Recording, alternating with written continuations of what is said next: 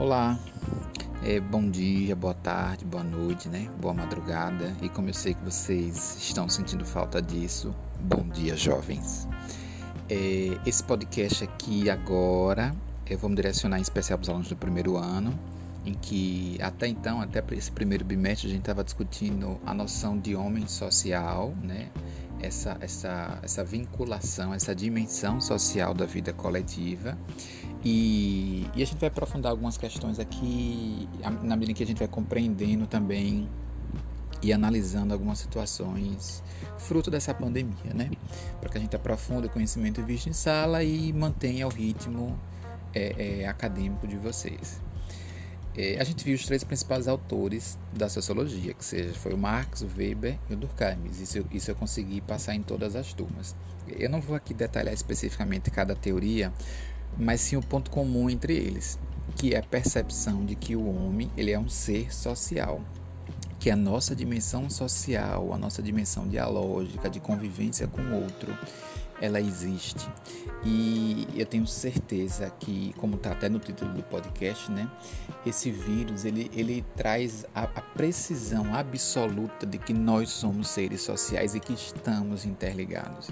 Não há vida é, não, não há entendimento sobre a vida humana que passe apenas por uma questão individual, né? Ou dito de outra forma, não há como compreender a espécie humana sem, compre sem compreender a sua dimensão coletiva de existência. Nós somos seres sociais por excelência.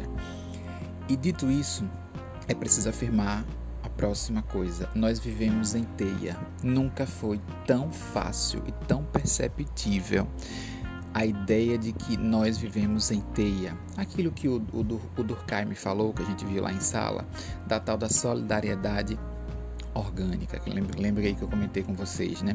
É, então tá tudo interligado, não tem como, né? Um, um paciente lá lá nos rincões da China, lá isolado de todo mundo, o paciente zero, o paciente um, né? Na verdade, ele consumiu lá é, o, o, o, morcego dele, enfim, consumiu lá o, o produto que acabou o infectando com coronavírus e você veja onde isso gerou. É, eu acho que aí é dispensável a gente fazer qualquer comentário sobre globalização, sobre conexões humanas, sobre como o mundo está hiperconectado do ponto de vista até físico, né? não só da tecnologia. E como a existência humana ela não pode ser percebida e compreendida apenas em sua dimensão individual, porque aquele cara lá em Wuhan, na China, provocou uma mudança, é, é, não ele exatamente, né, mas a doença que acometeu ele provocou um grande, um, grande terremoto social, né, uma grande é, é, é, efervescência coletiva. Né? Então, essa é a primeira percepção. Nós somos seres sociais por excelência, e agora eu acho que ficou muito fácil de compreender isso. Né? É impossível a gente é, sair dessa experiência coletiva, quer dizer, ela, ela nos é imposta. Né? O máximo que a gente pode fazer é perceber e decidir como a gente quer passar por ela, né? Mas o fato que a gente vai, que a gente está passando por ela não é uma percepção, é um fato, é uma realidade. Todo mundo percebeu que nós estamos conectados.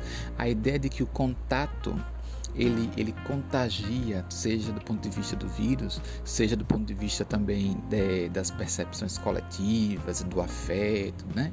E tal. Eu acho que isso também está visível, porque quando a gente para de ter o contato físico, acho que todo mundo percebe que a gente fica um pouco mais triste, né? Enquanto esse contato com o outro nos faz também ser quem nós somos, né? Isso é, é importante também para a gente discutir. É, durante muito tempo, né, esses últimos 10 anos mais ou menos, né, que é mais ou menos o tempo do smartphone, que foi quando isso se intensificou ainda mais, a tecnologia jogou a gente muito para fora, né, para poder viver experiências, poder se hiperconectar, falar com, é, perceber a nossa dimensão dialógica no sentido último da coisa. E essa pandemia de uma hora para outra levou a gente para dentro, né? Para dentro de casa e para dentro de nós mesmos, né?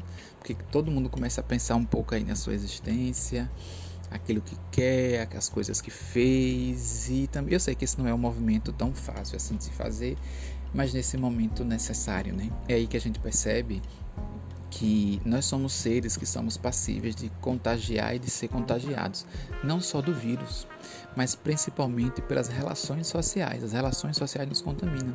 Eu acho que todos vocês, em algum momento aí desses últimos dias, receberam alguma, alguma quantidade de mensagens aí que ficaram um pouco incomodados né, com a situação. Então, ver que a gente pode também contagiar, digamos assim, para algo positivo.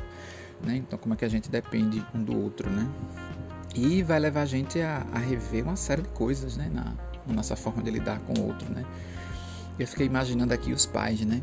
que de vez em quando os pais de vocês, volta e meia, aparecem lá na escola e fazem um discurso um pouco mais exaltado e tal, e falando do meu filho isso, meu filho aquilo, criando certas expectativas que vão muito além do que a gente, enquanto escola, enquanto professor, pode fazer.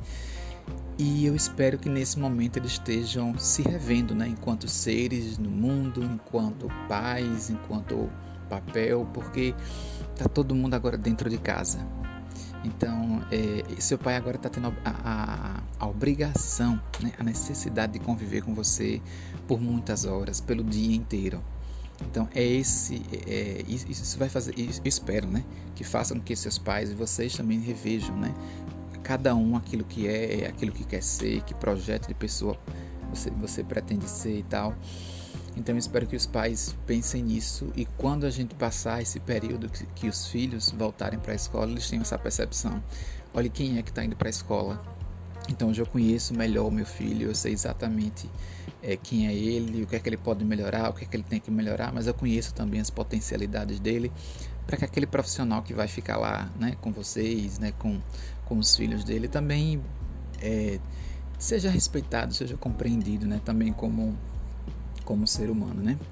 É, a gente está vendo um momento também de, de soluções coletivas, né, para poder resolver os problemas, que acho que todo mundo já percebeu que não adianta resolver o problema de um, mas a gente tem que pensar numa dimensão mais, mais geral, né? Vocês devem estar tá vendo aí enxurrada de, de lives, todo mundo fazendo isso, mas vai chegar uma hora e vai ser muito breve. Semana que vem tá todo mundo enjoado. Eu tenho certeza que na timeline de vocês aí no Instagram tem uma hora que tem 10, 15 lives ativas, tá todo mundo, sabe, vocês vão enjoar uma hora do WhatsApp, vocês vão enjoar de tanta live. E a gente vai ter que começar a usar a internet para esse contato mais individual ou até parar um pouco a internet e olhar mais para si, ligar para um amigo, falar com o pai, falar com mãe, se conhecer, então acho que esse momento é para a gente se repensar a nossa existência, não do ponto de vista só individual, mas entendendo que você é um, é um pedaço, é um ponto em uma teia muito maior que ele envolve, tá bom? Esse podcast ficou um pouquinho maior porque esse é um tema um pouco mais né, interessante para a gente. Interessante não, interessante são todos, mas esse é um tema que acaba puxando várias, várias perspectivas. Mas é isso, por enquanto eu fico por aqui, até a próxima.